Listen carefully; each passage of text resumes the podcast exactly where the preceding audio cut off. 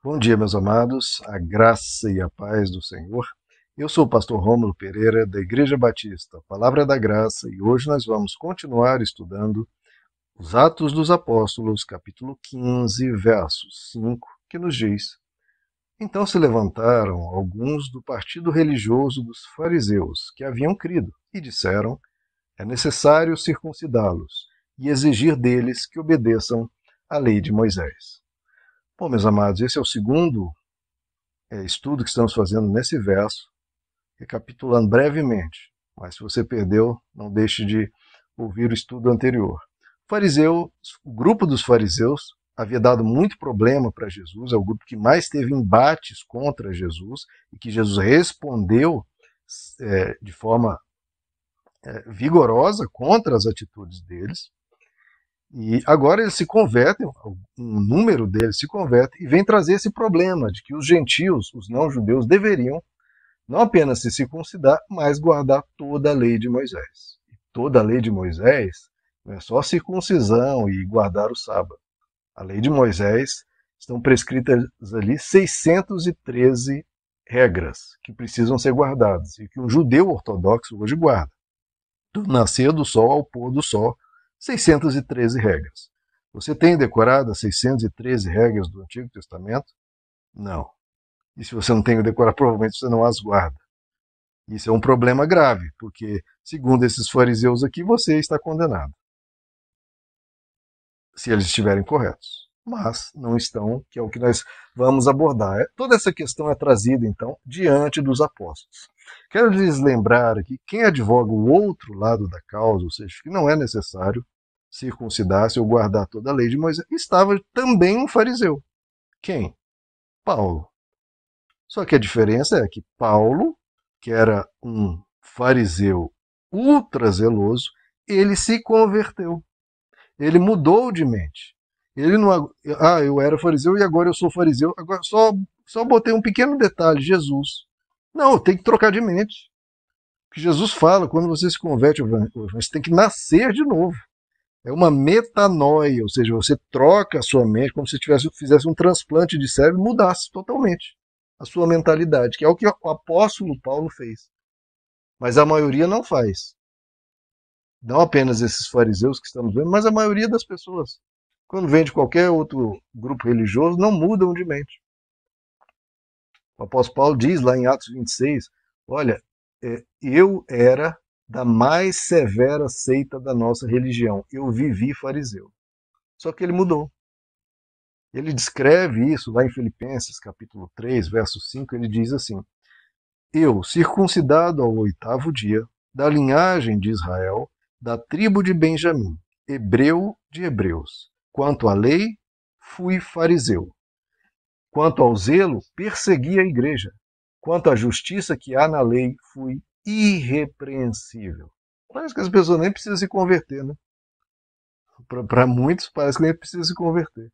Mas olha como ele fala, mas o que para mim era lucro, ou seja, era algo valioso, né? todas as leis de Moisés, todas as regras, tudo que os fariseus aqui estão defendendo, que precisa ser guardado, circuncisão, isso, isso e aquilo, esses 613 mandamentos, que era para mim lucro. Parecia assim algo espetacular. Mas o que para mim era lucro, passei a considerá-lo como perda por amor de Cristo. Sim, na verdade, tenho também como perda todas as coisas, por quê?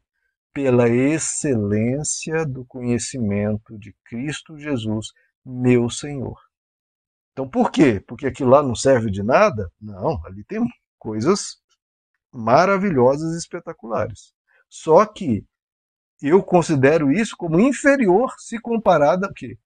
A excelência do conhecimento de Cristo Jesus.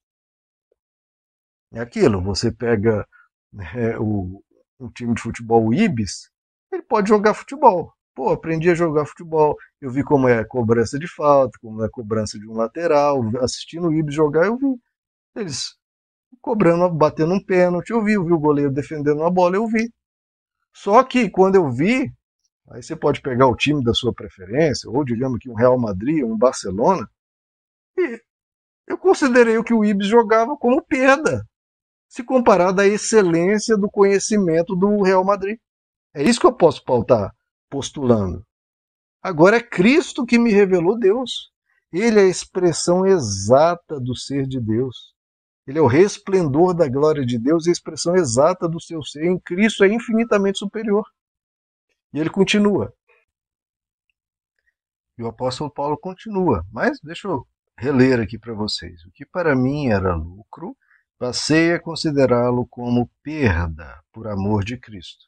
Sim, na verdade, tenho também como perda todas as coisas pela excelência do conhecimento de Cristo Jesus, meu Senhor, pelo qual sofri a perda de todas essas coisas e as considero como refúgio para que possa ganhar a Cristo então veja, do que, ele estava falando? Ele estava falando, eu sou hebreu dos hebreus, quanto, quanto à lei, fui fariseu, ou seja, quanto à lei guardava tudo. Quanto ao zelo, eu era até perseguidor. Quanto à justiça, quanto à justiça que há na lei, fui irrepreensível. E o que, que ele está chamando tudo isso? Refúgio.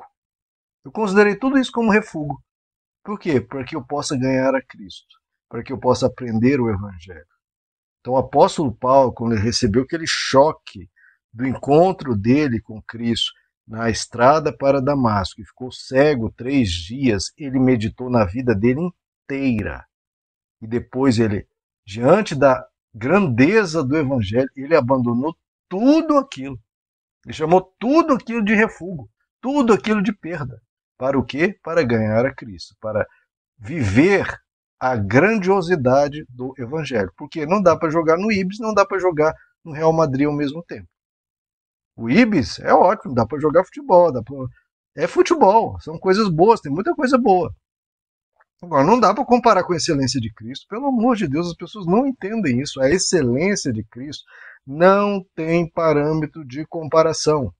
Não tem. Se você acha que tem, você não captou o Evangelho. Então, você lê os quatro evangelhos, Mateus, Marcos, Lucas e João, não tem parâmetro de comparação com nenhum livro do Antigo Testamento. Mateus, Marcos e João, Mateus, Mar, Marcos, Lucas e João, é Deus na terra. Não é uma pessoa que recebe uma inspiração aqui, uma inspiração ali de Deus. E eles recebiam, como está escrito, uma porção do Espírito Santo. Agora, Jesus era o próprio Deus, não uma porção, era Deus sem limites, era Deus pleno. O apóstolo Paulo comenta lá em Gálatas 5 que para a liberdade Cristo nos libertou. Permanecei, pois, firmes e não vos dobreis novamente a um jugo de escravidão. Isso aqui ele estava falando em relação aos fariseus que queriam forçar os cristãos a obedecer a toda a lei de Moisés, todos os 613 mandamentos. E o que, que ele está falando? Para a liberdade que Cristo vos libertou. Ele fala: olha, e vocês permaneçam firmes e não vos dobreis novamente a um jugo de escravidão. Eis que eu, Paulo, vos digo para ficar claro sobre o que, que ele está falando, que se vocês, se vos deixar de circuncidar, que é o que esses fariseus aqui querem fazer, Cristo de nada vos aproveitará. E de novo testifico a todo homem que se deixa circuncidar, quer, está obrigado a guardar toda a lei, 613 mandamentos. Então não é para isso que Deus. A circuncisão foi uma aliança feita com o povo por um período de tempo. Agora, a cruz, aí, meu amigo, é outro nível. A cruz é para toda a eternidade, é uma aliança eterna, feita com sangue do próprio Deus, não com sangue de bodes e touros, como o livro de Hebreus faz essa comparação. As pessoas, meu Deus do céu, o Antigo Testamento é como se você fosse comparar sangue de bodes e touros e o Novo Testamento com o sangue de Cristo. Ah, deixa eu ficar lá aprendendo sobre sangue de bodes e touros. É o que você está aprendendo quando fica lendo só o Antigo Testamento. Quando a, a igreja fica pregando só o Antigo Testamento. De novo, tem riqueza ali? Riquezas sublimes. Mas não tem como comparar, meus irmãos. Não tem. E o próprio Antigo Testamento diz isso, o próprio Moisés diz isso, Isaías diz isso, todos os profetas dizem isso. Virá o Salvador. O Antigo Testamento inteiro é falando sobre o Messias. Ele virá, ele virá, ele nos revelará toda. Até aquela mulher no poço lá, que tinha cinco maridos, já estava no sexto, ele, ela falava a esperança. Ela falava: Ah, mas quando o Messias vier, ele nos levará toda a verdade. Era o que todo mundo dizia, todo mundo sabia disso, todo mundo que lia o Antigo Testamento sabia disso. Ele nos levará a toda a verdade. E Jesus estava ali e disse: Eu sou o Messias. E parece que a gente precisa pregar isso para os cristãos, que parece que perderam esse entendimento. Ele é o Messias, é ele que nos leva a toda a verdade. Até para você encontrar essa verdade melhor no Antigo Testamento, porque se você se enche de Cristo, se enche do conhecimento da cruz, da graça, do Novo Testamento, você vai olhar para o Antigo e vai absorver dali muito mais conhecimento, muito mais sabedoria, luz e verdade. Porque primeiro captou o que de Cristo faz resplandecer ali melhor. Você evoluiu, avançou sua mente, nasceu de novo, teve um despertar espiritual poderoso para até absorver e olhar para qualquer lugar que você olhar, você vai ter o olhar de Cristo para absorver o que do Evangelho você extrai de todos os lugares. Então, queridos, que a gente possa entender isso. O apóstolo Paulo, que era, de novo, quanto à lei irrepreensível, zeloso e cumpria e guardava todos os 613 mandamentos, chamou isso, só que nós lemos aqui, chamou tudo isso de perda, de refúgio, de escravidão, de e que tudo isso não tem comparação com o que nós obtemos se captarmos a essência de Cristo, a essência do Evangelho e viver na graça de Deus. Nós precisamos redescobrir esse tesouro, que é até o que o apóstolo Paulo diz. Em Cristo Jesus estão escondidos todos os tesouros da sabedoria e do conhecimento. Em Cristo, que é o que Moisés diz.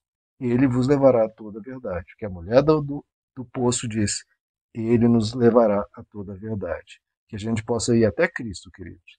Porque ele sim nos liberta, ele sim nos ensina, ele sim faz em nós uma transformação total de mente que o apóstolo Paulo experimentou. Esses fariseus aqui não experimentaram e muitas pessoas não experimentaram. Meus amados, que Deus os abençoe. A graça e a paz